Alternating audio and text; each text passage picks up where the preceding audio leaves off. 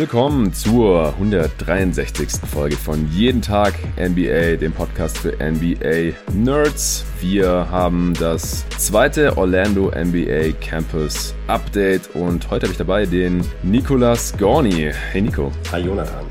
Ja, heute machen wir keine Redraft, sondern wir sprechen über aktuellen Basketball. Am Freitag kam ja das erste Orlando NBA Campus Update raus mit dem David zusammen. Das haben sich auch schon einige angehört, jetzt auch übers Wochenende und gestern am Montag. Ja, wir haben uns jetzt ein paar Spiele angeschaut, letzter Nacht. Und da du jetzt auch zum ersten Mal hier drin bist, seit es wieder losgegangen ist in Orlando mit unserer geliebten NBA. Wir haben uns hier im Vorfeld einige Male über das Konzept unterhalten und uns auch schon drauf gefreut, Ende Juni, Anfang Juli. Jetzt ist es endlich soweit. Es ist jetzt schon mehr als die Hälfte gespielt. Die meisten Teams haben noch so zwei, drei Spiele vor sich. Das Playoff-Rennen im Westen ist immer noch ziemlich weit offen. Noch einige Seeds äh, stehen noch nicht ganz fest. Daher stehen die Playoff-Matchups auch noch nicht fest. Die Playoffs beginnen in sieben Tagen schon. Nico, deswegen allererste Frage. Wie geht's dir jetzt auch gerade mit der Hitzewelle in Deutschland? Und dann auch äh, natürlich NBA-Bubble. Wie gefällt dir das ganze Ding bisher? Also mir hat es noch wesentlich besser gefallen, als es nur die NBA-Bubble war ohne Hitze.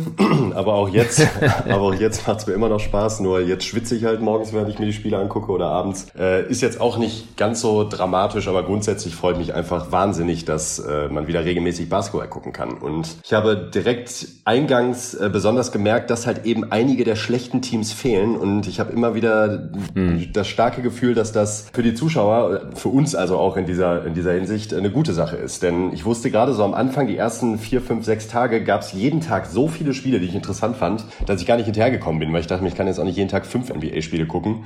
Und das finde ich an sich aber sehr gut, weil das äh, Niveau mir von Anfang an eigentlich ziemlich gut gefallen hat. Ja, jeden Tag nicht fünf NBA-Spiele äh, gucken. Es geht, glaube ich, den meisten so, außer man heißt David Krut.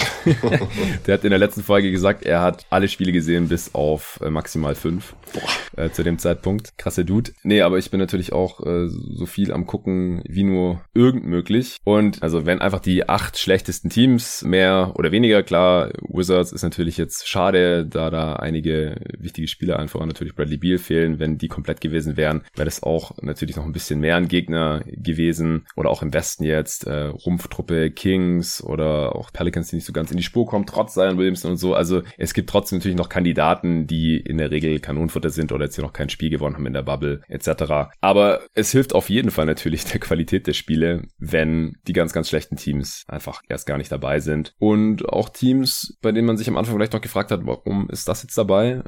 Phoenix, die äh, jetzt hier noch kein einziges Spiel verloren haben in der Bubble. Ja, die Suns äh, stehen immer noch bei, also stehen jetzt bei 6 und 0 nach letzter Nacht. Ich bin natürlich bestens gelaunt angesichts dieses äh, Records. Und wir sprechen auch gleich noch über das Spiel Phoenix gegen Oklahoma City. Ansonsten haben wir noch ein paar Fragen bekommen auf Twitter und ansonsten wird der Pod eigentlich äh, sehr ähnlich aufgebaut sein wie letzte Woche mit dem David. David ist auch Ende der Woche nochmal am Start und dann ist äh, weiterhin noch ein, ein, weiteres Update mit einem anderen Gast geplant, will ich jetzt noch nicht verraten. Zum einen, um die Spannung hochzuhalten, zum anderen kann natürlich auch immer was dazwischen kommen und dann äh, sollte natürlich auch keine enttäuschten Hörer geben, wenn es auch nicht zustande kommt. Vielleicht schaffe ich es auch noch einen Pod alleine aufzunehmen, irgendwie zwischendrin. Also mir juckt vor allem für morgen dann schon so ein bisschen in den Fingern, äh, denn heute Nacht gibt es einige Spiele, die das Playoff-Rennen in der Western Conference schon vorentscheiden werden könnten. Und deswegen werde ich auch heute Nacht einige Spiele mir reinziehen und dann äh, morgens muss ich sowieso meine Freundin auch auf 6 Uhr zum Flughafen fahren und deswegen bin ich da eh schon wach und dann könnte ich eventuell auch schnell eine Folge aufnehmen. Andererseits immer noch meine Mutter zu Besuch und wenn ich dann die ganze Zeit nur am NBA glotzen und podcasten bin,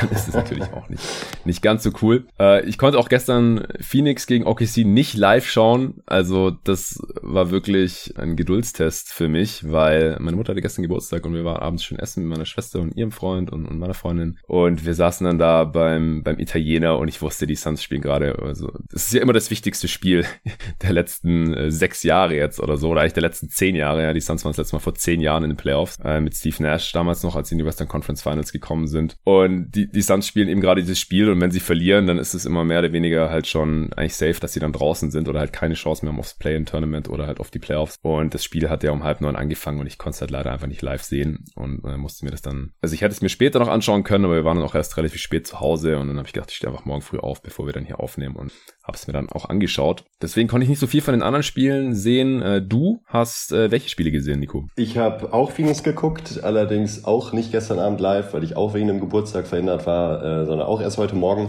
Und ja, ähm, dazu habe ich mir noch das lange Recap äh, von äh, Lakers gegen die Nuggets angeguckt, das All Possessions Recap. Ja, das war auch ein ziemlich knappes Spiel. Äh, bevor wir über die Spiele der letzten Nacht quatschen, hätte ich noch ein paar äh, allgemeinere Fragen, die ich mit dir gerne ein bisschen besprechen würde. Und zwar Du hast jetzt schon gesagt, dass du sehr froh bist, dass es kompetitiven Basketball zu gucken gibt, auch zu menschlichen Uhrzeiten hier in Deutschland. Gibt's für dich irgendwas, was dir aufgefallen ist, was jetzt irgendwie anders ist, als wir das sonst gewohnt sind von der NBA? Also abgesehen davon, dass sie jetzt halt im Hochsommer in, im August hier gerade stattfindet. Also wie gefällt dir das Ganze jetzt auch so optisch? Sind dir spielerisch irgendwelche Unterschiede aufgefallen? Gibt's irgendwas, was dir irgendwie gar nicht passt jetzt an der Umsetzung in Orlando? Mir fällt tatsächlich eigentlich überwiegend nur Positives ein. Hm. Gerade zu Beginn hatte ich das Gefühl, also wurde ich überrascht, denn irgendwie jetzt durch diese lange, fast viermonatige Pause ähm, habe hab ich mich mental eher darauf eingestellt, jetzt erstmal so in Richtung Summer League zu sehen, also so vom, hm. vom Niveau. Und das sah halt ganz anders aus von der ersten Minute an. Also da hat man halt direkt gemerkt, irgendwie sind die Spieler doch mehr im Saft und ich war wirklich positiv überrascht, wie fit sich die meisten Spieler auch gehalten haben. Es war hm. jetzt von der defensiven Intensität vielleicht nicht von der ersten Sekunde an äh, überwältigend, aber grundsätzlich hatte man halt schon das Gefühl, hier, die versuchen schon richtigen Basketball zu spielen, nicht einfach hier eine, ein All-Star-Game ähm, abzuziehen. Und das hat mir super gefallen. Mhm. Was auch noch dazu kommt, ist, dass ich äh, diesen Fokus auf den Sport an, an sich, der gefällt mir halt aktuell extrem. Denn ich habe das Gefühl, dass äh, dadurch, dass die Zuschauer ausbleiben,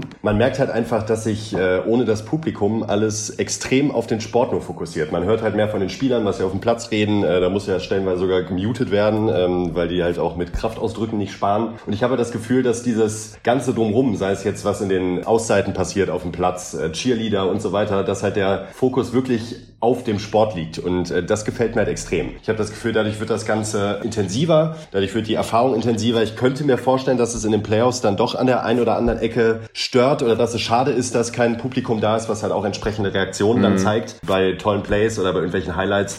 Äh, aber an sich habe ich eher einen positiven Eindruck davon. Ich würde jetzt nicht sagen, das sollte auf Dauer so bleiben, das auf keinen Fall. Aber äh, es gefällt mir deutlich besser, als ich anfangs vermutet hatte. Ich hatte zwischendurch mal ein Fußballspiel gesehen, ohne Zuschauer, eins jetzt in der ganzen Zeit und das fand ich halt total komisch, obwohl ich auch überhaupt nicht Fußball mhm. interessiert bin. Aber da habe ich mir gedacht, hm, wenn das in NBA ähnlich ist, dann ist das schon merkwürdig, aber in der Summe wirklich super. Ja, sehe ich auch so, hatte ich auch in der letzten Folge mit David schon gesagt, dass ich das alles eher positiv finde. Auch die Umsetzungen mit den digital eingeblendeten Fans da mit ihren Webcams, das finde ich ganz ja. okay. Fake Crowd Noise, dachte ich am Anfang, brauche ich jetzt nicht unbedingt. Aber auch das finde ich jetzt zumindest mal nicht störend. Ansonsten gefällt mir auch einfach der Fokus auf den Sport. Also Cheerleader und Trampolin, Danker und sonstige Show-Einlagen und T-Shirt, Kanonen und so. Das brauche ich echt nicht. Das, vor allem, das lese ich auch echt oft auf Twitter. Vielen Fans geht's auch so. Das ist halt echt eine Sache, die findet man vielleicht cool, wenn man in der Arena ist. Aber auch da habe ich das jetzt nicht so abgefeiert bei den Spielen, die ich mir live angeschaut habe in den USA. Und also bei den Übertragungen, da bin ich einfach Gott froh, dass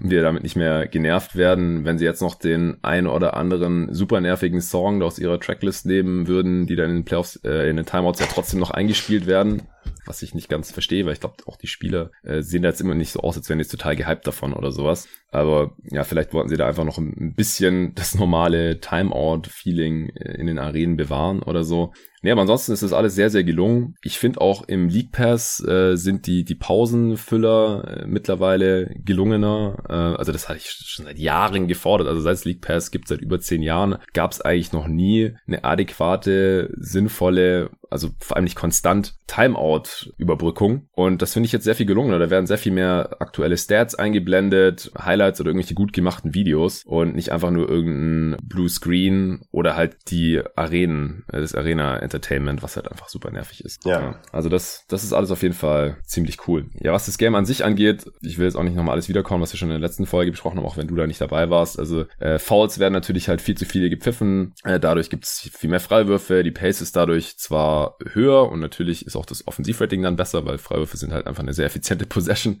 Aber die Spiele dauern einfach länger und sind auch einfach ein Stück weit unansehnlicher. Was wir letztes Mal jetzt nicht erwähnt hatten, ist, äh, dass halt ein Grund dafür sein kann, dass die Refs natürlich auch sehr viel mehr hören vom Körperkontakt oder wenn es irgendwo klatscht oder so, was sie halt sonst in einer lauten Arena mit Fans nicht so mitbekommen und das vielleicht deswegen mehr gepfiffen wird. Aber ich hoffe, dass die Refs da einfach ihre Linie noch ein bisschen besser anpassen. Normalerweise bekommen sie das auch immer ganz gut hin im Verlauf äh, von der NBA-Saison. Jetzt haben sie hier bisher nur fünf, sechs Spiele gehabt, aber ich hoffe halt, dass es dann spätestens bis zu den Playoffs ja. Dass sie da einfach eine bessere Linie finden. Weil es ist halt auch nervig dann, wenn äh, Stars in Foul Trouble sind, dann halt natürlich schlechtere Bankspieler nachrücken und das hat dann natürlich auch diverse Auswirkungen aufs Spiel. Und das ist eine Sache, wenn es was zu kritisieren gibt, dann ist das eigentlich noch das Einzige, was mir einfällt aktuell. Aber ich denke schon, dass sie das in Richtung der Playoffs wahrscheinlich mehr oder weniger in den Griff kriegen, denke ich. Ja. Das wird intern wahrscheinlich auch ein Thema sein, da gehe ich stark von aus, weil das ist ja äh, durchaus ein großer Entertainment-Faktor auch, was das anbelangt. Und ähm, ich denke schon, dass da ein bisschen in die Richtung gepusht werden könnte. Mhm.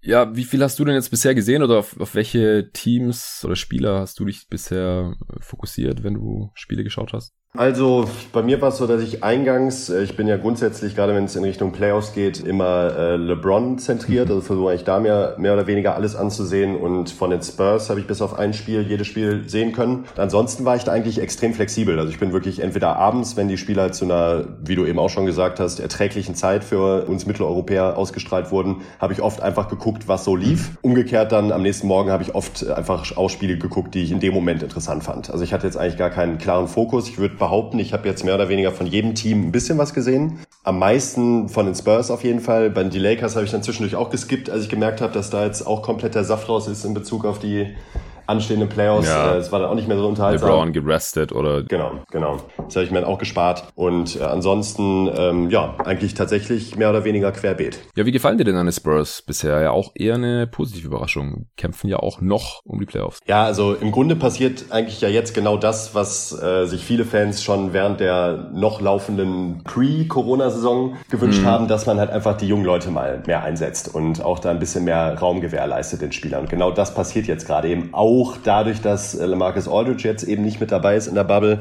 Jetzt macht's halt mal Spaß. Jetzt sieht man mal einen DeMar DeRozan auf A4, äh, versucht ein bisschen mehr Spacing zu kreieren, was bei dem Roster ja nach wie vor ziemlich schwierig mhm. ist. Aber man sieht vor allen Dingen, dass halt eben die jungen Spieler äh, Raum zur Entfaltung bekommen und das macht einfach Spaß. Also äh, verhältnismäßig hat man jetzt auf Twitter ja auch schon mitbekommen. Gibt's auch viele Leute, die Spurs stehen jetzt ja meistens nicht ganz so im Rampenlicht, gerade aktuell nicht, wenn sie dann auch noch nicht erfolgreich sind. Und ähm, da hat man ja öfters mal gehört, hey, eigentlich haben die einen ganz interessanten jungen Core und äh, so, so schlecht sind die eigentlich gar nicht, was da so an Talenten schlummert. Und das war sehr schön, das jetzt mal auf dem Feld auch zu sehen und dann tatsächlich auch stellenweise erfolgreich. Ja, ja, allen voran ja auch äh, Derek White eine, eine super Performance bisher hier. Ja. In Orlando ist ja auch einer deiner Lieblinge, was natürlich sein Game massiv vorangebracht hat, ist, dass er jetzt auch mal angefangen hat, einige mehr Dreier zu nehmen. Also ja. viel mehr Dreier zu nehmen. Pull-up-Dreier. Genau, also jetzt in den sechs Spielen in Orlando hat er einmal vier von neun getroffen, dann drei von acht, vier von sechs, vier von zehn, vier von neun und im letzten Spiel zwei von sechs. Also das ist einfach gar kein Vergleich zum äh, vorherigen Volumen und ja auch eine, eine super Quote bisher. Punktet natürlich dann auch entsprechend, spielt Assists und verteidigt natürlich auch. Wie ein Irrer hat ja in einem, ja. Spiel hat er fünf Charges gezogen. Also weiß nicht, ob es das schon so oft gab. Also zwei, drei ist ja eigentlich schon ziemlich viel für ein Spiel für einen Spieler und, und er hat einfach fünf.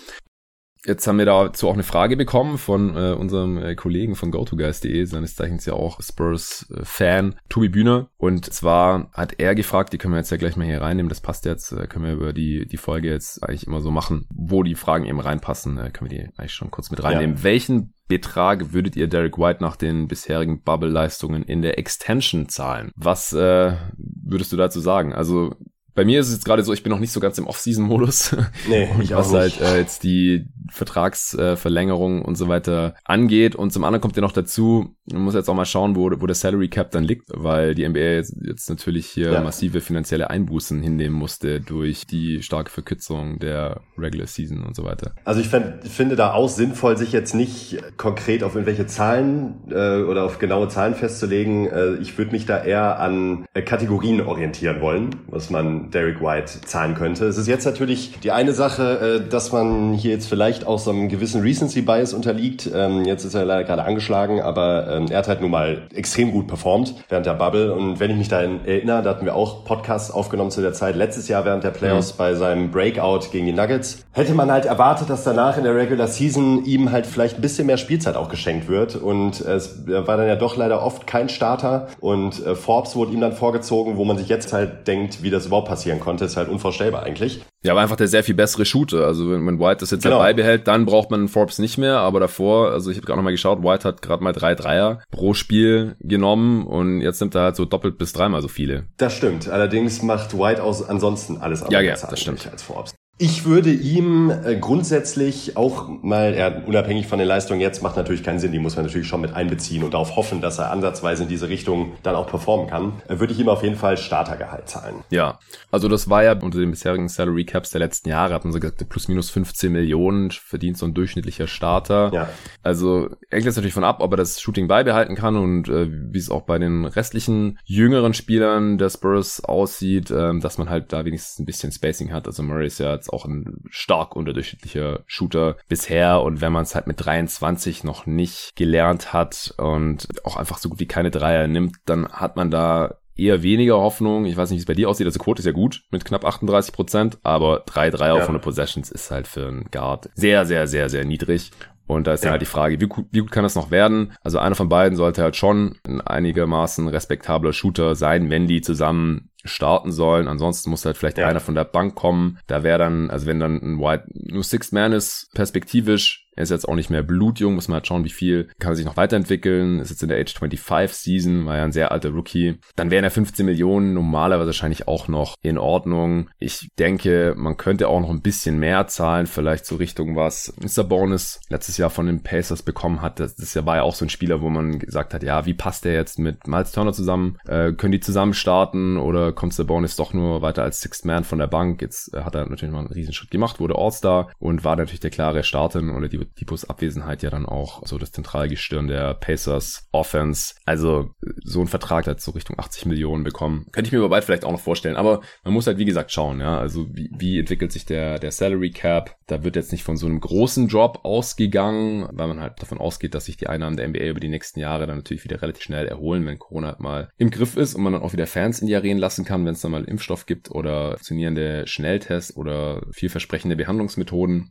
Aber das steht natürlich alles noch ein bisschen in den Sternen und San Antonio ist halt auch ein kleiner Markt, ja, das darf man nicht vergessen. Die kleinen Märkte, die leiden natürlich richtig, weil wenn die nicht großartig von den TV-Geldern profitieren und dann halt noch keine Fans in die Halle kommen können, also wo, wo soll dann die Kohle herkommen? Das ist bei den Lakers jetzt weniger ein Problem, die einfach durch den Local TV-Deal so viele Einnahmen haben oder auch für, was ich, die, selbst die Knicks, ja, die ja viel schlechter sind als die Spurs und ja einfach sportlich gar nicht mit denen zu vergleichen als Organisation, aber einfach quasi Geld drucken. Und das ist bei den Spurs halt nicht so und deswegen müssen die auch ein bisschen schauen, dass sie jetzt keine Spieler überbezahlen. Ja. Hast du noch irgendwas zu den Spurs zu sagen? Ah ja, nee, Tobi hat noch eine Frage gestellt. Better Prospect, Lonnie oder Calden? Ja. Was sagst du? Ja, wundert mich beim Tobi nicht, dass der so schwierige Fragen stellt und keinen, die man mal eben so aus dem Bauch raus beantworten möchte. Also vor der Bubble hätte wahrscheinlich jeder sofort Lonnie Walker gesagt. Ja. Jetzt in den Spielen, äh, was Calvin Johnson so gezeigt hat, ist halt schon sehr, sehr, sehr vielversprechend. Ich will, würde das jetzt gar nicht so weit ausrollen, sondern sondern eher behaupten, dass wahrscheinlich das rohe, allein athletische Talent bei Lonnie Walker vielleicht noch einen Ticken höher ist. Ich mir aber sehr gut vorstellen könnte, dass Calvin Johnson der bessere Spieler wird. Ja, was, was ist denn Calvin Johnson vielleicht für die Hörer, die jetzt nicht so viel von ihm gesehen haben bisher? Ist ja nicht jeder so ein Hardcore-Spurs-Fan wie du oder Tobi. Was ist es für ein Spielertyp? Äh, kann eigentlich alles ziemlich gut. Ich finde ihn äh, bisher vor allen Dingen als Allrounder überzeugend. Er ist wahnsinnig spielintelligent für sein Alter und für seine kaum vorhandene Spielerfahrung bisher auf dem, auf dem Profi-Level. Level ähm, und defensiv vor allen Dingen sehr, sehr, sehr überzeugend. Also das war bisher das, wo ich äh, wirklich beeindruckt war, was er da schon an Konstanz vor allen Dingen auf dem Platz gezeigt hat. Und das ist bei ihm auch das große Stichwort, was mir mal einfällt, äh, Konstanz, die er halt mittlerweile wirklich äh, gezeigt hat in diesen paar Spielen. Das finde ich immer gerade bei so jungen Spielern sehr beeindruckend, wenn man das Gefühl hat, ähm, dass sind nicht immer so Ausschläge nach oben und nach unten, sondern da ist konstant ein sehr professionelles Level an Basketball zu sehen. Und er hat jetzt ja auch reihenweise Career, äh, Career Highs aufgelegt von Spiel zu Spiel und er fügt sich da sehr, sehr gut ein. Und ähm, ja, so Ceiling-mäßig, äh, boah, da tue ich mich bei sowas immer wahnsinnig schwer. Ähm, die ähm, Leute mit dicker Fanbrille sprechen schon von Kawhi Leonard, was Puh. natürlich äh, maßlos übertrieben sein müsste, stand jetzt. äh, da würde ich mich auch nicht anschließen, aber ähm, ich könnte mir schon vorstellen, dass es bei ihm irgendwann in Richtung All-Star geht und das äh, versuche ich auch möglichst objektiv zu beurteilen, aber von dem, von den Anlagen, die er zeigt, ähm, bringt halt eigentlich alles mit, was man in dieser Liga bräuchte, um eben in diese Kategorie vorstoßen zu können. Ja, also ich hatte den sogar schon am, am College gesehen, bei Kentucky, wo er so ein bisschen der Star war, war auch ein relativ hoher Recruiting-Rank, äh, aber die Leute haben dann doch sich eher auf, auf die Löcher in seinem Spiel konzentriert. Er ist auch ein Jahr jünger als äh, Lonnie Walker und kam dann so als eher so 3D-Prospect. In die Liga ist jetzt immer noch nicht der Creator aus dem Dribbling vor dem Herrn, also das würde ich jetzt schon, äh, der Punkt geht eher noch an Lonnie Walker jetzt gerade. Ja, ähm, ja. Aber ich, ich denke halt auch, was ich so mitbekommen habe, die Leute sehen halt den Floor jetzt bei Calvin Johnson auch ein bisschen höher als bei Lonnie Walker, weil er halt wahrscheinlich mindestens ein 3D-Rollenspieler sein kann. Und, ähm, und bei Walker ist wahrscheinlich das, das Ceiling dafür höher, also mit ähm, seinem, seiner Creation of the Dribble und kann ja auch ein bisschen passen und ist halt noch athletischer als Calvin Johnson. Da und ist ja auch immer noch knapp 22, im Dezember wird er 22 Jahre alt. Da, da kann man halt schon einen Star sehen. Aber wenn er das nicht ist und der Dreier nicht konstant fällt und der Offball nicht so gut funktioniert, dann, was, was will man dann halt mit Lonnie Walker machen? Dann ist er halt vielleicht im, im besten Fall irgendwie ein Scorer von der Bank oder sowas. Also ich habe von beiden nicht genug gesehen. Ich bin natürlich auch ein kleiner Lonnie Walker-Fan, ja. Äh, ist auch University of Miami gegangen, wo ich mal studiert habe. Gleicher äh, Nachnamen ist natürlich auch immer ganz nett. Da bin ich dann immer automatisch ein bisschen Fanboy. Hassan äh, hat neulich auch auf Twitter gefragt, welche NBA-Spieler unsere Eltern kennen. Und meine Mutter hat echt überhaupt nichts mit der NBA am Hut, aber am Sonntagabend hatte ich kurz Spurs gegen Pelicans laufen und dann äh, hatte Lonnie Walker den, den Ball und dann äh, hat sie irgendwo hingeguckt und gesagt so, ah, da ist ein Walker. Und ich so, ja, davon gibt's ein paar in der NBA. Also meine Mutter kennt jetzt Lonnie Walker, sonst kennt sie niemanden, um diese Frage zu beantworten. Ja, also ich, ich würde wahrscheinlich gerade an Stelle der Spurs eher auf Lonnie Walker hoffen mit dem höheren Ceiling, weil sie einfach noch ein bisschen Star Power brauchen, weil ja. White und Murray bin ich halt nicht so ganz hundertprozentig davon überzeugt, dass sie wirklich All-Stars werden. Eher sehr gute Rollenspieler, Spieler, auch nicht und sonst hat man halt keine jungen Spieler mehr. Und wie gesagt, bei Calvin Johnson müsste sich halt noch ein bisschen was irgendwie off the dribble entwickeln. Kann natürlich noch kommen, ja, er könnte zum Kawhi Leonard werden. Ja, Kawhi Leonard war auch ein niedriger Pick und konnte am Anfang nicht viel offensiv mit dem Ball anfangen. Aber ich würde jetzt natürlich auf keinen Fall bei Calvin Johnson davon ausgehen. Eher halt noch bei Lonnie Walker. Und deswegen wäre jetzt meine äh, externe Meinung. Ich würde eher noch auf Lonnie Walker setzen. Stand jetzt. Ja, das, ähm, also da gehe ich genau mit. Ich glaube auch, dass das Ceiling eben noch einen Ticken höher ist bei Walker.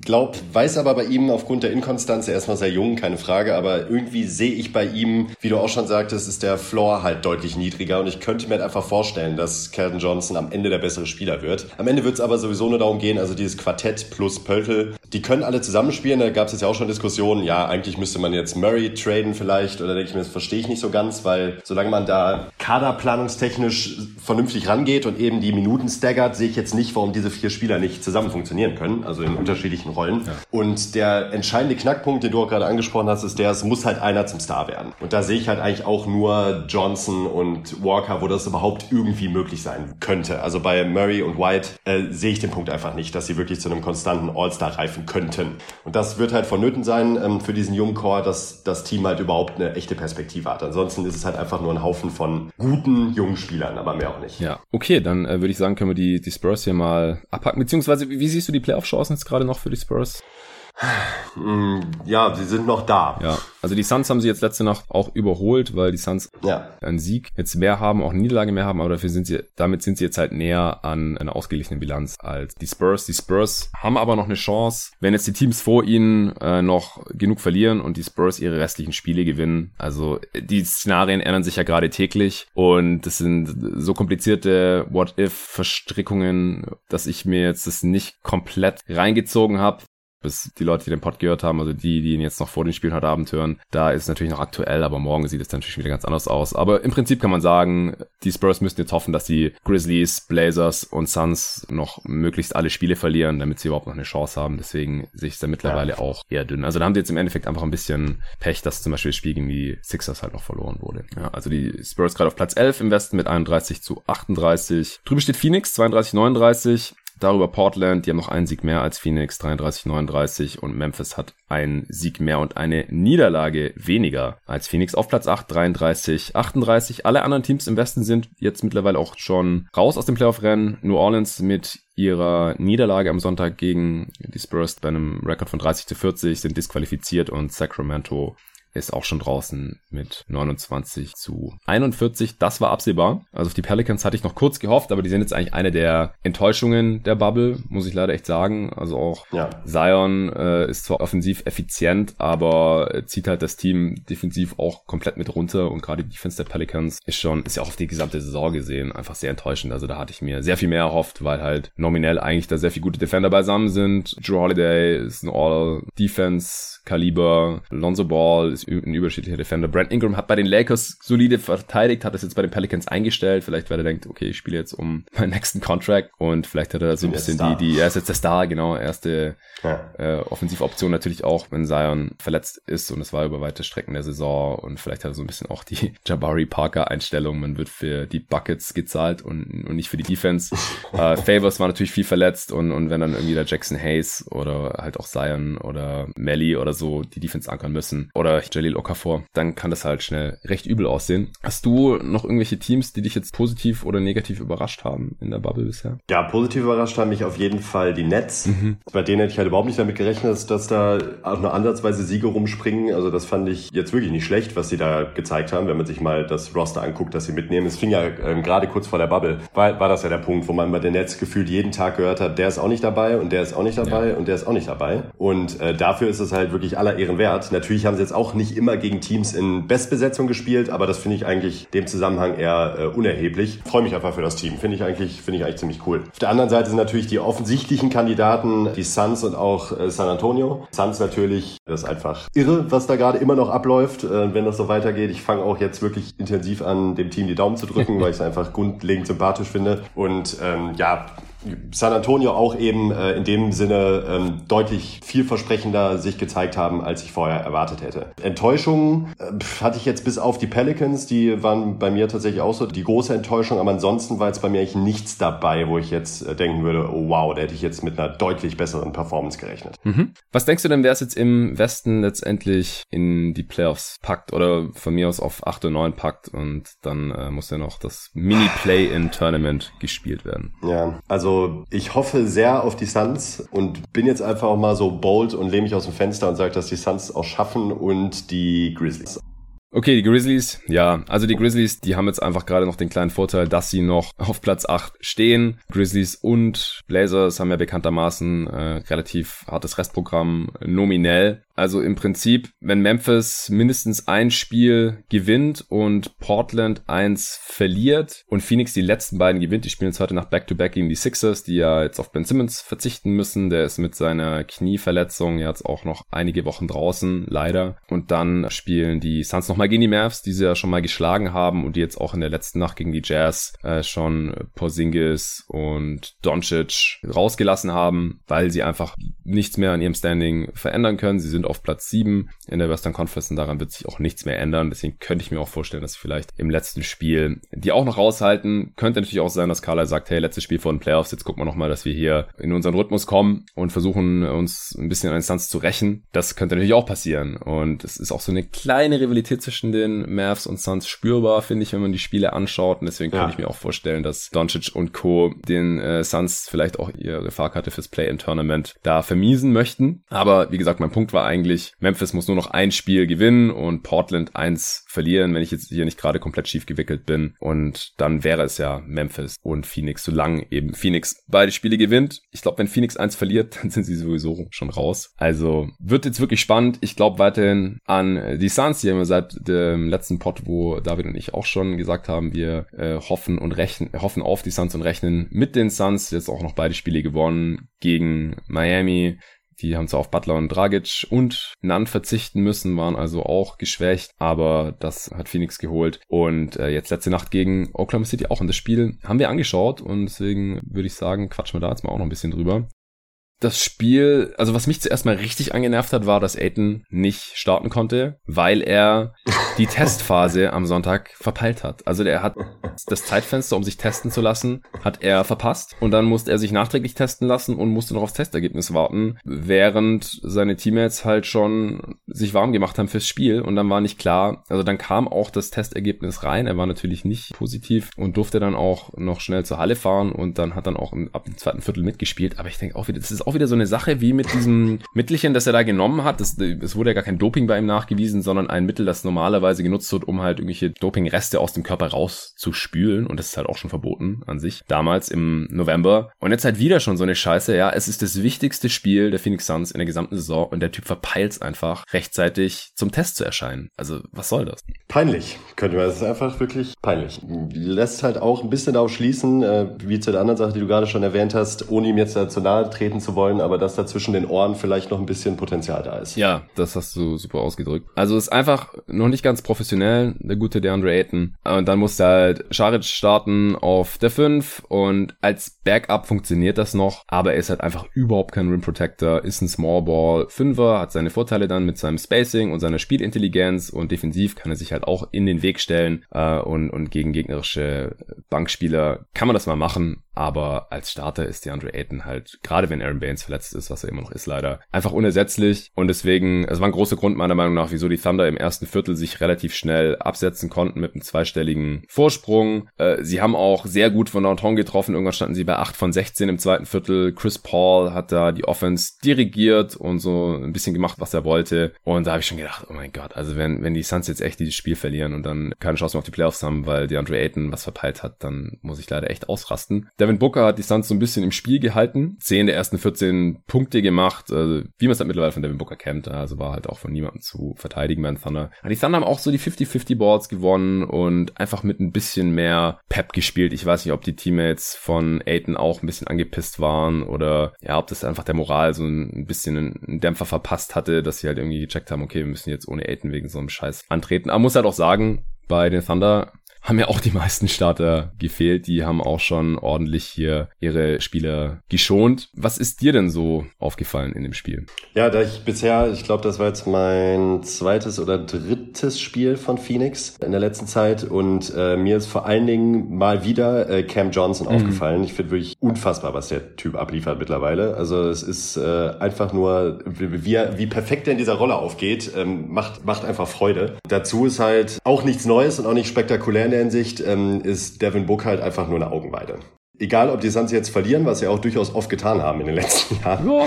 Der Devin Booker anzusehen, äh, macht halt einfach verdammt viel Spaß. Wenn ich heute an diesen, der wahrscheinlich auf Twitter rauf und runter gehen wird, der äh, Dreier von der Mittellinie fast, äh, den er genommen oh hat, zum, 8, zum 88 zu 75, ja. was, was er, ja. glaube ich, äh, der, ja, der Typ ist aktuell halt einfach nur on fire und äh, das Team hat einfach Spaß. Ich hätte gerne noch ein paar mehr Minuten von Aiden gesehen, aber ähm, das hat er schon angesprochen. Ich fand jetzt ansonsten gab es jetzt keine ähm, überwältigenden eigenen Takeaways von dem Spiel, wo ich mir dachte, das war auch am Ende eine wirklich sehr eindeutige Sache. Ja. Nachdem die Suns das Spiel dann gedreht hatten, war da halt auch nicht mehr viel los. Ja, genau. Also nach dem ersten Viertel stand es noch 37 zu 23 für OKC, also mit 14 vor. Wie gesagt, wenn Devin Booker nicht von Anfang an einigermaßen äh, gut aufgedreht hätte, dann wären die schon mit 20 hinten gelegen. Und dann ist es natürlich auch schwierig, wieder zurückzukommen. Als dann für den, wie gesagt, startenden Scharic auch noch Kaminski eingewechselt wurde, obwohl Aiden schon dann da war und sich auch warm gemacht hat auf so einem Fahrrad, da habe ich dann auch gedacht, was soll das denn jetzt? Jetzt äh, tu doch endlich Aiden da rein oder wir sind gleich mit 25 hinten. Und dann hat Kaminski aber auch nur dreieinhalb Minuten Minuten gespielt, war minus sieben und dann äh, hat Monty Williams endlich Aiton gebracht. Und er hatte jetzt kein überragendes Spiel oder so, aber es ist einfach gleich ein ganz anderes Spiel, wenn Aiton hinten einigermaßen Laden zusammenhält und einfach vorne gegen äh, die Thunder, die halt auch überhaupt keine Bigs hatten, einfach ein paar Körbe machen kann. Also wenn Aiton von Anfang an mitgespielt hätte, hätte ich ein großes Spiel von ihm erwartet, denn seine Gegenspieler waren Mike Muscala und Darius Baisley eigentlich, der ein sehr gutes Spiel hatte übrigens. Aber wenn du Muscala und einen dünnen Rookie da als einzige Bigs hast und dann also von der Bank kam halt noch Andre Robertson, den man noch einigermaßen irgendwie als Big gerade vom Skillset sehen kann, aber sonst halt einfach echt nur kleine Spieler. Und da muss halt ein Seven-Footer wie, wie Aiden eigentlich dominieren und jedes Mal versuchen zu danken einfach. Und dann, wenn es nicht klappt, dann ist es halt ein Layup oder wird er halt gefault im Zweifel. Also Aiden war dann auch nicht direkt so fokussiert, wie ich mir das gewünscht hätte, aber am Ende hat 10 Punkte, 6 Rebounds gemacht in 17 Minuten, war plus 22. Also es war einfach direkt ein ganz anderes Spiel mit ihm als Pick-and-Roll-Partner mhm. für Booker und, und Rubio. Und dann im zweiten Viertel haben die Suns halt äh, das Spiel relativ flott gedreht, 42 Punkte gescored und dann waren sie eigentlich on a roll, haben dann auch ganz, sind ganz anders aufgetreten. Im dritten Viertel dann 33 zu 17. Du hast gerade die Szene schon erwähnt, äh, die jetzt wahrscheinlich schon so ein bisschen für die Ewigkeit ist. Also 10 Punkte vor, Booker hat den Ball ziemlich weit hinter der Dreierlinie top of the key, dribbelt da, gibt ein Missverständnis mit Aiton, der hochkommt, um ihn ins Screen zu stellen, aber Booker wollte ihm eigentlich passen und hat schon das Dribbling aufgenommen und dann hatte Booker keine Anspielstation. Zu dem Zeitpunkt war er so, im Moment gibt's ja dieses NBA-Logo in der Mitte vom Court, egal bei welchem Spiel und er stand an der unteren rechten Ecke von dem NBA-Logo, also so ein Meter über der Mittellinie, hatte da das Dribbling dann aufgenommen. Es gab keine gute Anspielstation, wo er den Pass risikofrei hätte spielen können, weil natürlich alle Thunder-Spieler wussten, Devin Booker muss jetzt passen und es sind nur noch fünf Sekunden auf der Uhr. Dann hat Booker noch eine Sekunde überlegt und bei drei Sekunden auf der Uhr steigt er auf einmal hoch. Ganz normaler Jumpshot im Prinzip von einem Schritt über der Mittellinie in die Fresse von Lugens Door, was glaube ich, und swischt das Ding einfach nur rein. Also es, es war krank. Also wir sind ja jetzt schon einiges gewohnt von Stephen Curry und Damon Lillard, der jetzt auch hier in Orlando schon ganz, ganz krasse Dreier-Performances hatte. Im letzten Pod hatten es äh, David und ich auch gar nicht erwähnt, glaube ich, dass er elf Dreier reingeknallt hat halt auch viele von ein, zwei Metern hinter der Dreierlinie. Und das war halt nochmal ein Schritt weiter hinten. Und nimmt das Ding halt mit der Selbstverständlichkeit bei drei Sekunden auf der Shotclock und haut das Ding rein und dann war es halt 13 vor. Und dann waren es relativ schnell 20 vor und am Ende haben die Suns 128 zu 101 gewonnen. Booker hatte in drei Vierteln 35 Punkte, 5 Rebounds, 4 Assists, hat keine 30 Minuten gespielt, äh, 9 von 17 aus dem Feld, 14 von 14 von der Freiwurflinie. Aber halt auch wieder typisch Booker. Ein Angriff später kriegt er einen freien Spot-Up-Dreier vom linken Flügel, direkt an der Dreilinie, also nicht irgendwie fünf Meter dahinter. Und den hat er natürlich wieder nicht getroffen. Das ist auch typisch Devin Booker, leider. Ja, wie gesagt, bei den Thunder haben äh, Gallinari nicht gespielt, SGA hat nicht gespielt, Adams hat nicht gespielt und natürlich Dennis Schröder nicht gespielt, der ja auch die Bubble verlassen musste oder wollte, weil er bei der Geburt seines Kindes dabei sein wollte. Und deswegen war die Starting Five der Thunder eben Chris Paul, der trotzdem Bock hatte zu zocken, auch fast 24 Minuten gespielt hat. In der ersten Halbzeit lief es auch super. Ab Mitte des dritten Viertels hat man ihn dann aber auch nicht mehr gesehen, weil wie gesagt, da war es dann halt langsam ein Blowout. Und die anderen Starter waren Muscala, Dor, Abdel Nader und Darius Baisley, der sich in der ersten Halbzeit ein bisschen mit Kevin Durant verwechselt hat, fand ich.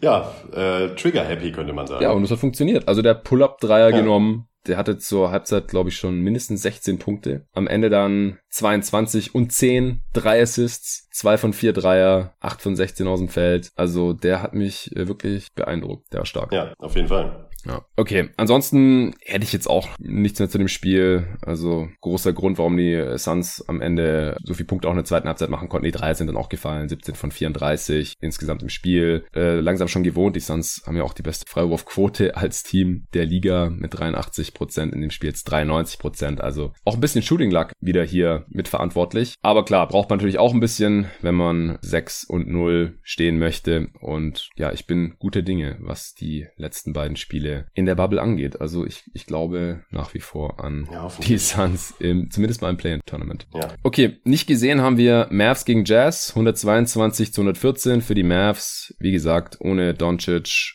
ohne Porzingis. Topscorer war Tim Hardaway Jr. Ich denke, äh, mehr müssen wir jetzt auch nicht darüber sagen, wenn wir das Spiel nicht gesehen haben. Boxscores kann jeder selber checken. Bei den äh, Jazz hat auch Mitchell nochmal gefehlt, aber Conley, Gobert, Ingles, O'Neal, Clarkson haben alle gespielt. Hat trotzdem nicht gereicht. Gutes Zeichen natürlich für die Mavs und für den Supporting Cast, dass die so ein Spiel trotzdem gewinnen können. Vor allem mit acht Punkten gewonnen. Das letzte Viertel aber mit 20 Punkten gewonnen. 34 zu 14. Das deutet für mich darauf hin, dass es da eine schöne Aufholjagd Aufholjagd gab und die Mavs äh, mal wieder nicht gejobbt haben im vierten Viertel und im vorigen Spiel gegen die Bucks, das ich auch noch gesehen hatte, bevor ich dann von Stuttgart nach Berlin zurückgefahren bin, da haben sie ja mal tatsächlich ein enges Spiel aus dem Feuer holen können. Äh, in Overtime gewonnen, Doncic mit vielleicht dem besten Spiel seiner noch jungen Karriere. Ja. Raptors Bucks haben wir auch nicht gesehen, hatten wir eigentlich vor. Dann haben wir gesehen, dass da geschont wurde. 114 zu 106 für die Raptors. Topscorer auf Seiten der Raptors Chris Boucher und auf Seiten der Bucks Kyle Korver und ich weiß nicht, ob man da jetzt noch so viel mehr dazu sagen muss. Janis hat gar nicht gespielt, Pat Connaughton ist für ihn gestartet und die restlichen Starter haben auch alle maximal 25 Minuten gesehen. Ah ne, Bledsoe 30 Minuten gesehen, der soll vielleicht noch ein bisschen in seinen Rhythmus reinkommen, bevor es dann in die Playoffs geht. Der hatte ja die ersten Spiele in der Bubble verpasst. Und auf Seiten der Raptors hat Lowry auch gar nicht gespielt, Van Vliet hat nicht gespielt und Gasol, Siakam und Ananobi auch alle deutlich unter 30 Minuten. Pacers Heat wäre wahrscheinlich sehenswert gewesen. Butler ist auch wieder zurück gewesen bei den Miami Heat. Also die Teams waren ziemlich komplett, aber dafür war das dann auch eine relativ deutliche Angelegenheit. Die Heat haben hier ziemlich dominiert, 114 zu 92 gewonnen. Warren hat keine 50 gemacht, keine 40, keine 30, auch keine 20, sondern nur 12 Punkte gegen Jimmy Butler und Co. Also auch das eine deutliche Angelegenheit. Nuggets Lakers, hast du noch gesehen? 124 ja. zu 121 sieht nach einem spannenden Spiel aus, auch wenn man sich so den Spielverlauf anschaut, war ja kein Team jemals deutlich vorne, oder? Nö, es war ein relativ spannendes Spiel, wobei man auch da öfters das Gefühl hatte, allein was die Defensive anging, äh, sah es halt gar nicht gut aus von beiden Teams. Also da wurde halt ziemlich viel, äh, da wurde ziemlich viel ähm, dem, dem Gegner ermöglicht, äh, was, was die Offense anging. Also äh, viele freie Würfe, ähm, wenig Intensität in der Hinsicht. Trotzdem sah es halt ähm, sowohl von den Nuggets als auch von den Lakers offensiv stellenweise ganz gut aus. Ähm, Gerade Anthony Davis hatte ein paar richtig schöne Plays am Ring, ein paar Putbacks, ähm, generell ziemlich aggressiv in diesem Spiel, was ihm ja in den letzten Spielen ja durchaus auch zu Recht vorge äh, vorgeworfen werden konnte, äh, dass er da halt gar nichts gemacht hat stellenweise. Waren ja wirklich gruselige Performances dabei. Äh, genauso wie bei LeBron, der halt auch am Anfang immer, der sieht halt immer noch nicht so richtig aus, als wäre er im Saft. Mhm. Auch ähm, was bei ihm ja so ein Klassiker ist, wenn man sich jetzt die Statline anguckt, äh, ist halt immer in 29-12, aber ich würde trotzdem nicht sagen, dass das ein wirklich gutes Spiel von ihm war. Okay.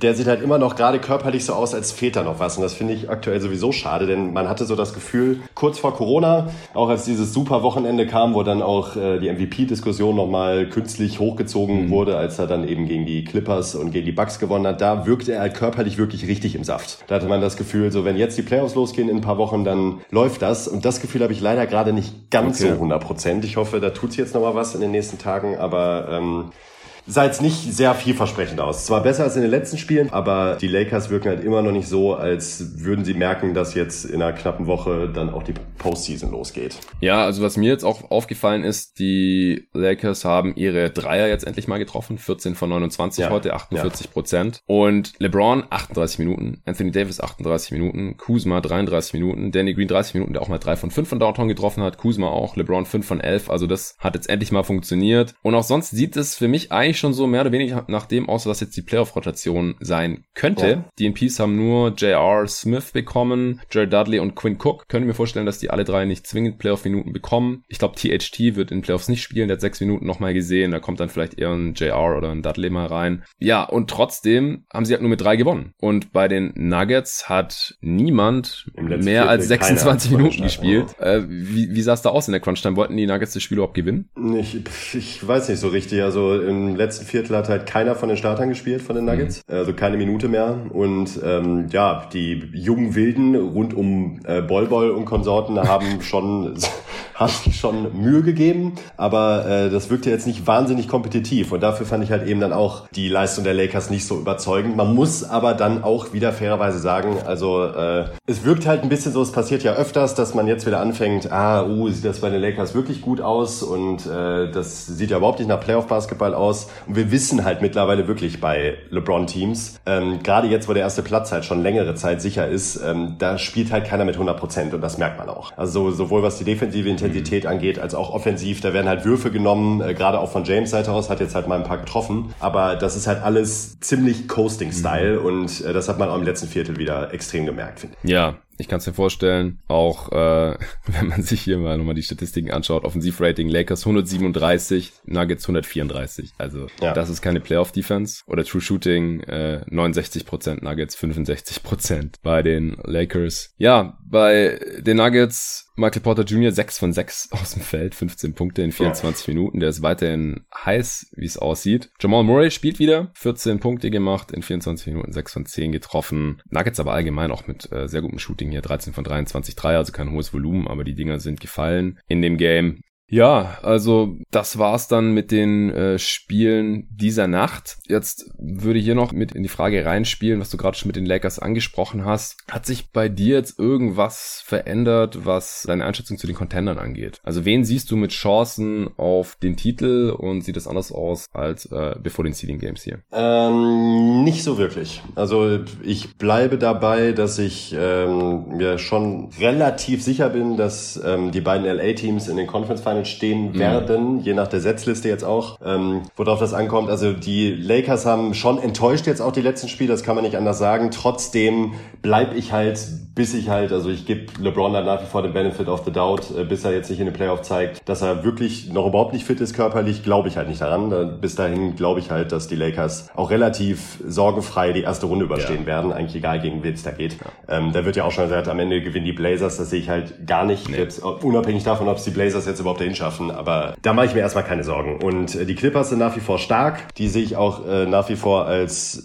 wenn nicht sogar den äh, Titelaspiranten. Ähm, bei den Bucks bin ich auch nach wie vor unsicher, da habe ich äh, so eine gewisse Grundskepsis, äh, die ich auch gar nicht so richtig begründen kann, aber da fehlt mir halt immer noch so dieser letzte Kick in den Playoffs, den sie mir halt erstmal noch zeigen müssten, bevor ich da jetzt sagen würde, die sind für mich ähm, Top-Favorit ja. Nummer eins. Kann ich voll nachvollziehen. Ähm, ja, und die Celtics, auf die setze ich auch ein bisschen uh, im Osten. Also hoffe okay. ich auch. Äh, das wird David natürlich freuen. Ja. Äh, ähm, erstmal gucke ich dem Team einfach sehr gerne zu und ich glaube auch, dass sie aufgrund ihrer Variabilität, was die Lineups betrifft und auch dadurch, dass sie halt sehr gefährlich sind in unterschiedlichen Kategorien auf dem Platz, gerade offensiv, glaube ich, dass sie in vielen Matchups gut funktionieren könnten. Positiv überrascht haben mich nochmal die Raptors auf jeden Fall. Mhm. Da habe ich auch vor der Bubble, hat man ja immer wieder gesehen über die Saison, dass halt durchaus sehr gut und konstant performen, aber ich finde schon heftig, was Nick Nurse nach wie vor aus diesem Team rausholt. Also diese Kombination aus perfekten Rollenspielern, äh, teilweise mit All-Star-Potenzial. Ähm, Siakam der beste Spieler, aber das ist einfach eingespielt. Da fühle ich mich auch zwischendurch an die Beautiful Game Spurs mhm. erinnert, ähm, gerade offensiv. Und das macht Spaß, diesem Team zuzugucken. Also ich glaube, auch der Osten wird ziemlich spannend, ähm, was das anbelangt. Und ich hoffe tatsächlich auf die Celtics,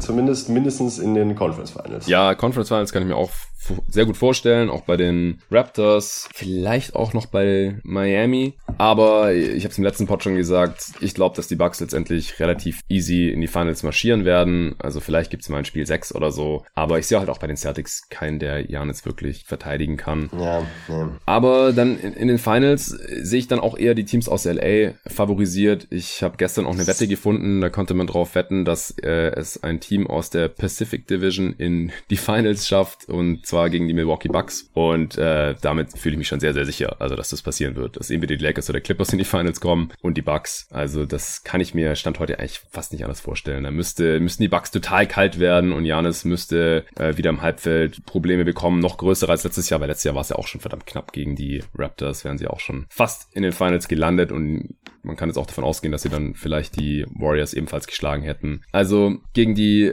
Lakers oder Clippers sehe ich da dann schon größere Probleme, weil die halt auch bessere Defender gegen, gegen Janis haben und mit Kawhi und LeBron halt auch die Alpha-Playoff-Performer. Also bei Kawhi haben wir es halt letztes Jahr gesehen, bei LeBron vor zwei Jahren und da muss man es halt wirklich gucken. Aber ich bin da ganz bei dir. Ich glaube es erst, dass es, dass LeBron in den Playoffs nicht mehr funktioniert, wenn ich es mal gesehen habe, weil das haben wir jetzt einfach seit 15 Jahren nicht mehr gesehen, so ungefähr. Ja, wohl 2011.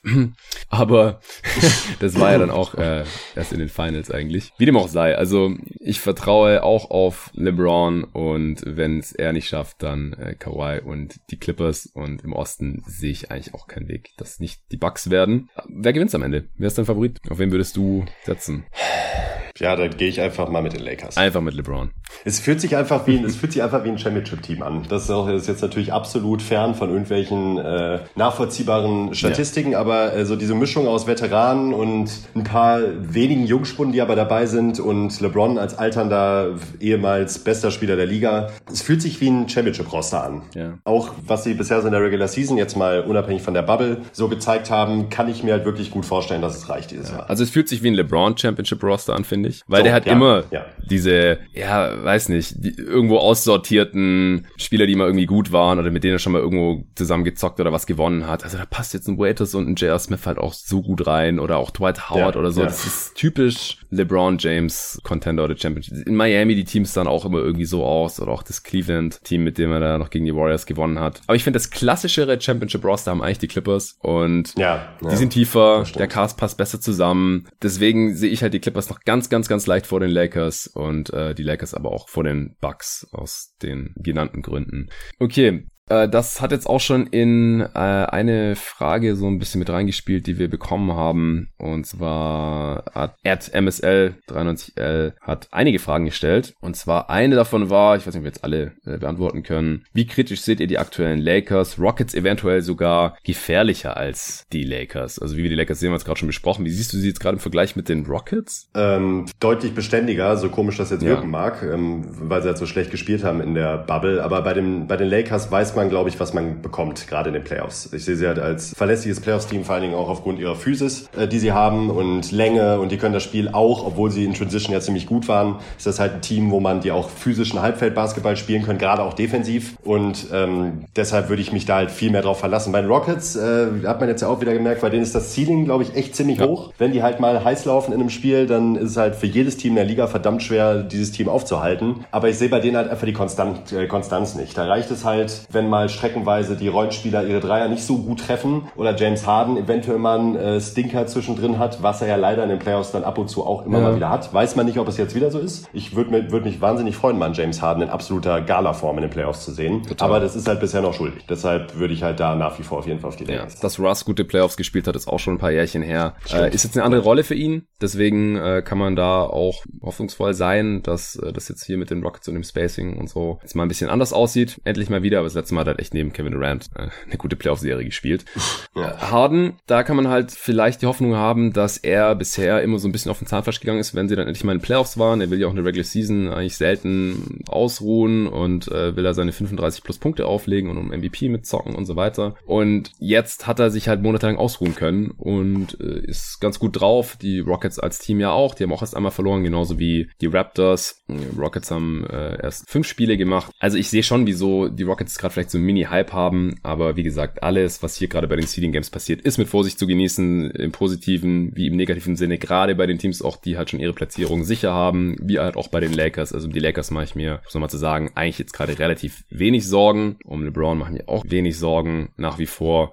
Und ja, die Rockets haben äh, ein hohes Ceiling, wenn die Dreier fallen und Harden und oder Russ da irgendwie heiß laufen und nicht zu stoppen sind. Aber gleichzeitig haben sie auch ein, ein sehr, sehr niedrigen Floor. Also wenn die Dreier nicht fallen und, und Harden halt eine Offenheit hat und, und Russ ja auch nicht seinen besten Tag, dann kann es auch sehr schnell sehr übel werden und gerade auch gegen ein Team ja. wie die Lakers, wenn sie auf sie treffen sollten, die haben halt Probleme gegen große Teams zu verteidigen, weil sie einfach keine großen Defender haben. Da haben dann halt ein LeBron und ein AD schon ihre liebe Freude normalerweise. Oder auch die Clippers. Gut, ich würde sagen, wir widmen uns noch äh, den, den restlichen Fragen hier.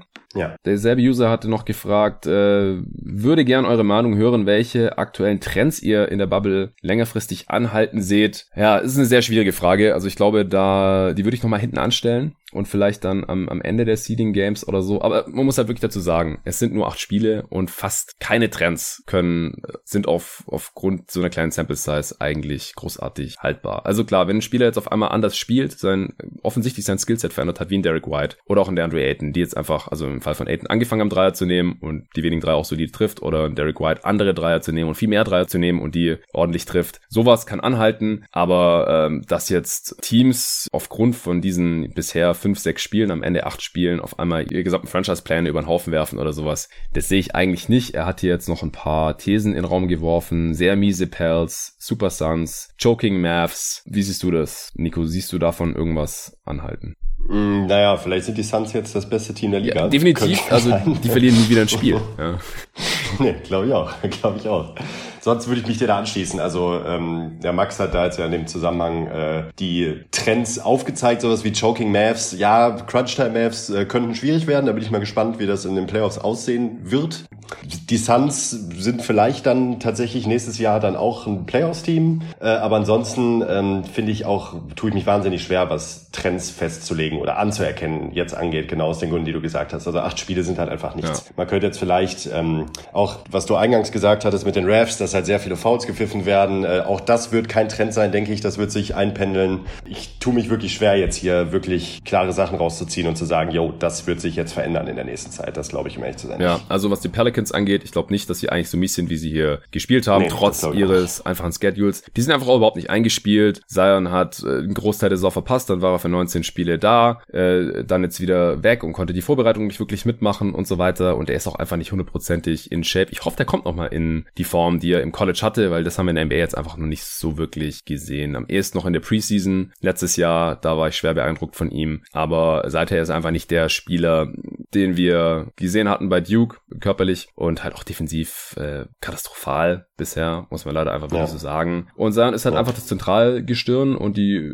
Stütze für die Zukunft. Und ich würde trotz allem jetzt auch dem Team jetzt, so wie es ist, noch mal eine Chance geben. Also das so mehr oder weniger zusammenhalten, weil ich halt trotzdem noch glaube, dass da sehr viel mehr gehen kann wenn halt alle einigermaßen fit bleiben und die sich mal ein bisschen einspielen können. Das war jetzt hier halt einfach nicht der Fall. Und dann finde ich es auch nicht schade, wenn die in die Playoffs kommen, weil, wie gesagt, das wird wahrscheinlich eh ein Sweep gegen die Lakers und wenn, wenn die dann einfach nicht gut eingespielt sind, dann sehe ich da lieber ein anderes Team, ob es dann die Blazers oder Suns oder zur Not dann die Grizzlies werden. Das äh, macht dann wahrscheinlich nicht so den großen Unterschied, aber sehe ich jetzt alle lieber auch als die Pels. Super Suns, ja, also man sieht halt bei einzelnen Spielern klare Schritte nach vorne. Cam Johnson hattest du vorhin schon angesprochen. Cameron Payne für mich total aus dem Nichts. Kann jetzt vielleicht doch ein Backup-Point Guard sein, auch wenn bei ihm das immer so ein bisschen auf Messers Schneide ist, dass er überdreht und oder halt gute Aktionen macht, aber er ist aktuell der beste Backup Point Guard der Suns. Booker, ja, ich glaube, das, das tut ihm schon sehr gut jetzt hier mal. Endlich in einem Winning-Team zu, zu stehen, auch wenn es halt nur sechs Spiele sind bisher, aber er kriegt halt jetzt endlich mal noch ein bisschen mehr Respekt hier von den anderen Spielern und als er den Game Winner getroffen hat, alle anderen NBA-Spieler haben ihm gratuliert auf Twitter und gesagt, dass er ein krasser Dude ist und sowas. Ich glaube, das, das hält dann schon auch an, das kann er schon mitnehmen in die nächste Saison. Wie gesagt, Aiden nimmt endlich Dreier und wenn er nicht gerade seine Tests verpasst, spielt er auch hier ganz gut eigentlich. Also das kann man schon alles mitnehmen, aber ich denke, die Suns können zufrieden sein, wenn sie nächstes nächstes Jahr in der, dieser Western Conference um die Playoffs mitzocken können und vielleicht mal länger fit sind. Einfach, dass die Rotation länger fit ist, weil das war auch dieses Jahr das Problem, warum sie irgendwann im Januar, Februar dann scheinbar schon aus dem Playoff-Rennen draußen waren wir brauchen da einfach ein bisschen weniger Pech bei den Verletzungen und vielleicht noch ein, zwei Bankspieler. Joking Mavs, wie gesagt, gegen die Bucks hat es jetzt endlich mal funktioniert. Ich meine, selbst wenn man die gesamte Crunch-Time der aktuell laufenden Regular Season nimmt, ist es halt immer noch so eine kleine Sample-Size, dass man noch von Pech sprechen kann. Ja, also ja. die Mavs verlernen ja nicht auf einmal das Basketballspielen. Klar, bei einem Team, das so abhängig ist von seinem Superstar, von seinem Ballhändler wie Doncic, da ist es dann halt schwierig, wenn da ein bisschen die Variabilität fehlt. Ich würde vielleicht auch nochmal auf die Frage zurückkommen, wenn dann der andere Gast dabei ist noch in einem der nächsten Potts, weil der sich gerade intensiv mit den Mavs auch beschäftigt. Aber ich würde da jetzt nicht so viel rauslesen. Klar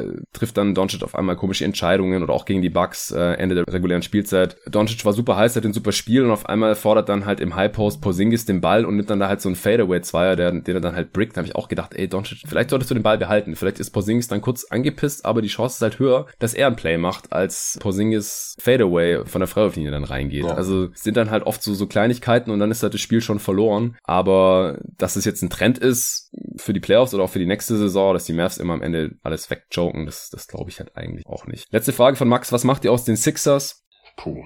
Ja, Ben Simmons fehlt jetzt. Ich habe Phil, unseren Edel-Sixers-Fan, ehemaliger Kollege von GoToGuys.de, auch gefragt, ob Ben Simmons Verletzung so ein bisschen Addition by Subtraction sein könnte. Er hat gemeint, so weit würde er nicht gehen, weil Simmons unterm Strich natürlich auf jeden Fall äh, dem Team mehr bringt, als er schadet in der Offense. Klar, wenn er da im Dunker-Spot rumsteht, viel mehr kann er halt in der Halbfeld-Offense nicht machen. Gerade wenn er halt nicht den, den Ball dann selbst handelt, dann kann man halt immer super easy Beat doublen. Das ist das alte Lied. Das haben wir hier im Pod auch schon hundertmal besprochen. Und jetzt kommt halt ein Spieler rein für Simmons in die Rotation, der definitiv besser werfen kann als Simmons, weil Simmons einfach überhaupt nicht werfen kann, auch wenn er da in, in den Scrimmage Games ja ein paar Dreier mal genommen hat. Das läuft dann natürlich besser, aber unterm Strich sind die Sixers ja auch eher eine Enttäuschung bisher. Ja, finde ich auch. Also bei den Sixers äh, weiß ich nicht, ob wir nochmal zu Gesicht bekommen werden, was dieses Team theoretisch mal hätte leisten mhm. können. Sieht jetzt, sieht ja jetzt so aus, als werden wir das wieder nicht zu Gesicht bekommen aufgrund der Verletzung von Ben Simmons. Total schwer einzuschätzen einfach dieses Team. Also ich, die sind weder Fisch noch Fleisch. Embiid kann vom Potenzial ja wahrscheinlich äh, locker ein Top-3-Spieler der Liga sein. Weiß man aber auch nie so ganz. Dann ist er mal wieder nicht fit. Dann äh, passen die Line-Ups nicht. Dann sieht es in der Crunch-Time komisch aus. Also ich finde dieses Team einfach nur zum Haar raufen grundsätzlich. Ja, definitiv. Also ich hoffe noch ein bisschen auf Playoff Embiid, weil der war letztes Jahr unglaublich. Und ja. wenn er in, in der Form ist, dann können die jedes Team schlagen. Ich hatte sie auch im letzten Pod als Dark Horse genannt gegen die Bucks, weil halt Embiid gegen Janis vielleicht auch eine der besten Optionen ist überhaupt. Aber die Sixers haben natürlich trotzdem ihre Probleme.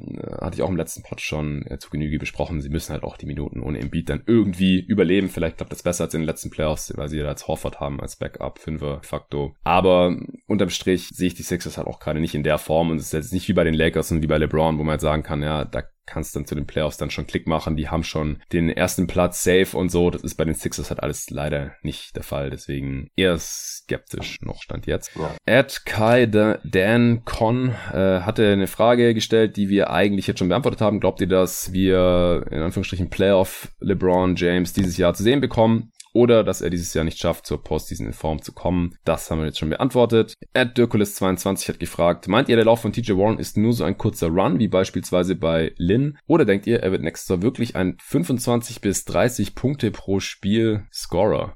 Nö.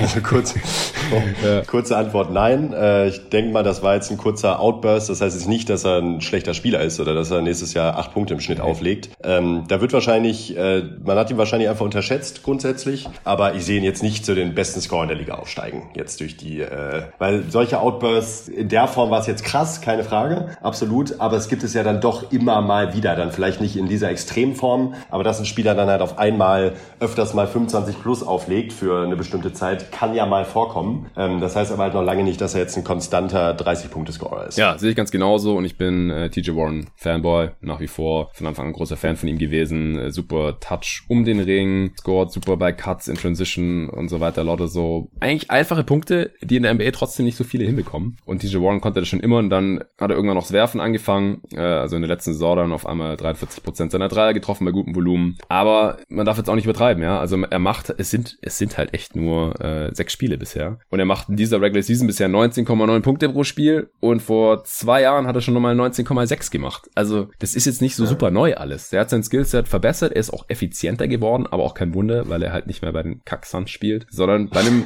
guten, soliden Playoff-Team. Er hat jetzt einfach hier seine Chance genutzt. Oladipo ist noch nicht in Form, Sabonis fehlt. Er spielt auf der 4, wo er halt auch eher offensiv Mismatch hat dann. Und wenn er nicht, wenn die Defense ihn nicht ernst nimmt, dann macht er seine Punkte. Aber das war schon immer so. Also der hat auch bei den Suns schon 30 Punkte, 40 Punkte mal rausgehauen. Gegen die Sixers waren es seit 53 und in den folgenden zwei Spielen nochmal 30. Aber dass jemand äh, im Schnitt an die 40 Punkte über drei Spiele macht, also das haben wir jetzt wirklich schon öfters mal gesehen. Und man hat ja dann auch gesehen, also gegen die Suns war dann Ofen auch aus. Michael Bridges hat ihm das Leben schwer gemacht und dann äh, ging da auch nicht mehr viel. Und jetzt im letzten Spiel hier gegen Miami, die auch gute Defender für ihn haben, Spiel nicht gesehen, wie gesagt, aber ich kann es mir vorstellen, 12 Punkte. Ja, also der ist kein konstanter 30 Punkte pro Spiel Scorer. Ich kann mir vorstellen, dass er über die 20 kommt zum ersten Mal in seiner Karriere. 23 Punkte pro Spiel oder sowas kann ich mir vorstellen. Gerade auch wenn Oladipo nicht mehr der Alte ist oder die Pacers irgendwie auf die Idee kommen, wir wollen den nicht verlängern und ihn dann irgendwie wegtraden oder sowas. Also mit ein paar mehr Würfen noch kann ich mir schon vorstellen, oder wenn das System noch mehr auf ihn zugeschnitten wird, dass er über die 20 Punkte pro Spiel kommt. 25 pro Spiel finde ich schon schwer vorstellbar. Es sei denn, er nimmt jetzt öfter mal 9 Dreier und trifft alle oder so. Ähm, aber 30 Punkte pro Spiel, never. Also das, das, das Talent hat er dann einfach nicht. Das, wie viele Spieler machen denn 30 Punkte pro Spiel? Also ja, James Harden. Ja, also da gibt's halt so fünf Superstars ja. in der Liga oder so, die, die halt so um den Dreh sind oder die das schaffen oder das Talent dazu haben. Aber da muss dann halt echt einiges dazukommen. Da muss der Supporting Cast passen oder der Spieler muss diese Freiheiten haben, muss diese Rolle haben. Es gab ja auch schon Saisons äh, in der NBA, wo kein einziger Spieler 30 Punkte pro Spiel gemacht hat. Klar, wir haben jetzt eine höhere Pace, eine höhere offensive Effizienz, das kommt ihm natürlich alles zugute, aber 30 Punkte pro Spiel, das sehe ich bei Warren jetzt wirklich nicht und ich bin echt großer Fan von ihm. Ja. So, was haben wir noch? Dirkulas hat noch eine andere Frage gestellt, ein bisschen persönlicher. Nico hat in Anführungsstrichen Free Agent Nico schon einen Job bekommen. Ja, mir wurden schon einige Verträge vorgelegt. Ich habe überlegt, jetzt zu Klatsch zu wechseln, aber ähm, bisher bin ich noch. Ja, dann kannst du ein bisschen mehr Druck ausüben, was äh, ja. deine Forderungen angeht. Nee, also ich, ich wünsche dir weiterhin viel Erfolg. Ich hoffe, dass du vielleicht nach Berlin wechselst. Steht ja im Raum, Wechsel nach Berlin für äh, den Free Agent ja. Nico Gorni. Das wäre natürlich geil. Dann könnten wir hier zusammen zocken regelmäßig oder äh, zusammen vor Ort Pots aufnehmen, wenn du da von NRW hier nach Berlin rüber wechselst. Aber es ist noch offen. Es bleibt spannend ja. hier in der Offseason.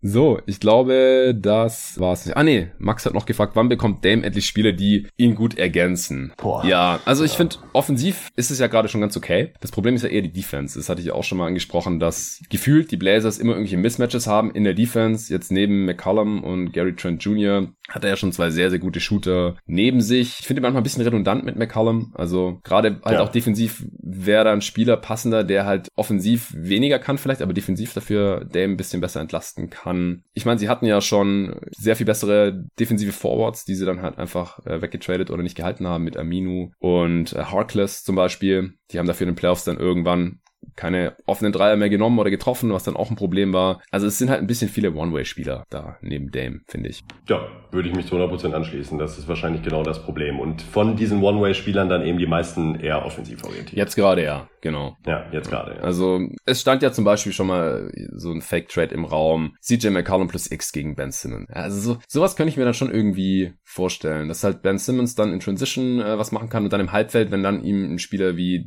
Lillard den Ball abnehmen kann, dann ist es ja eigentlich optimal. Und ein McCallum plus irgendwas, ich weiß nicht, Gary Trent Jr. und vielleicht noch irgendwas. Wäre natürlich auch super dann für Embiid und Co. Und das würde dann da halt irgendwie besser passen. Also wann bekommt Dame endlich die Spieler? Keine Ahnung. Also ich kann mir auch vorstellen, dass die Blazers dieses Team jetzt erstmal so mehr oder weniger zusammenhalten. Vielleicht will Mello noch da bleiben, vielleicht will man den behalten. Nurkic ist jetzt wieder da. Äh, Whiteside braucht man dann eigentlich nicht mehr, ehrlich gesagt. Und Nurkic, Dame, CJ, Reza wäre jetzt natürlich noch nett, wenn man den jetzt noch da hätte. Gary Trent Jr., das ist ja eigentlich schon ein ganz netter Core, mit dem man halt immer um die Playoffs mitspielen kann. Im Westen, wenn alle fit bleiben. Das war jetzt halt dieses Jahr nicht der Fall. Hast du noch irgendwas, Nico? Nö. Ansonsten würde ich auch sagen, vielen Dank dir, dass du dir hier am ähm, Dienstagmorgen Zeit genommen hast. Ich bin super heiß auf heute Nacht. Äh, wir können vielleicht noch kurz die Spiele previewen, was heute Nacht laufen wird. Das haben wir letztes Mal auch gemacht. Denn es, es geht jetzt halt echt um die Wurst, was die Plätze 8 und 9 in der Western Conference angeht. Ja, 19 Uhr geht's los. Nets gegen Magic ja, muss ich nicht unbedingt sehen, glaube ich. 20 Uhr Rockets gegen deine Spurs. Was erwartest du da?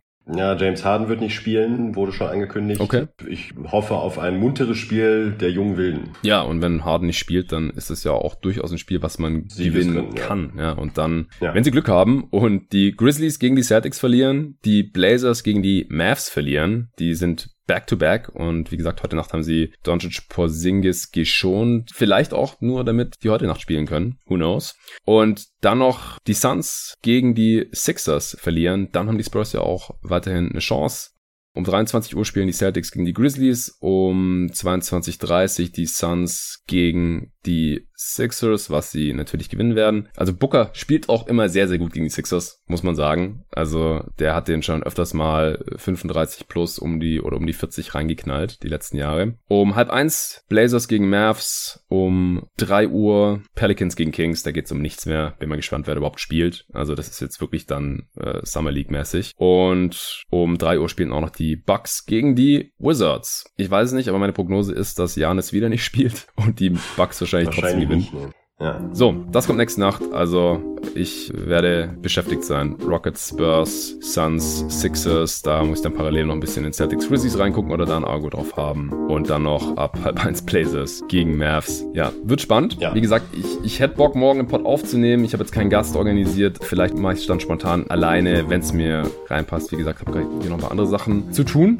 Ansonsten gibt es allerspätestens am Freitag die nächste Folge zusammen mit David wieder. Das nächste Orlando NBA Campus Update. Da wissen wir dann schon sehr viel mehr, was die Playoffs angeht. Vielen Dank dir, Nico. Allen Dank fürs Zuhören. Ihr könnt Nico gerne folgen auf Twitter unter NicoG-GTG, Nico mit CH geschrieben. Und mir natürlich unter jeden Tag NBA, auch auf Twitter, Instagram oder Facebook. Und ihr könnt natürlich auch jederzeit Feedback geben auf diesen Kanälen. Bin für alles dankbar, was ihr mir schickt. Lob, Kritik oder mir eine Bewertung da lassen auf Apple Podcast. Vielen Dank dafür und bis zum nächsten Mal.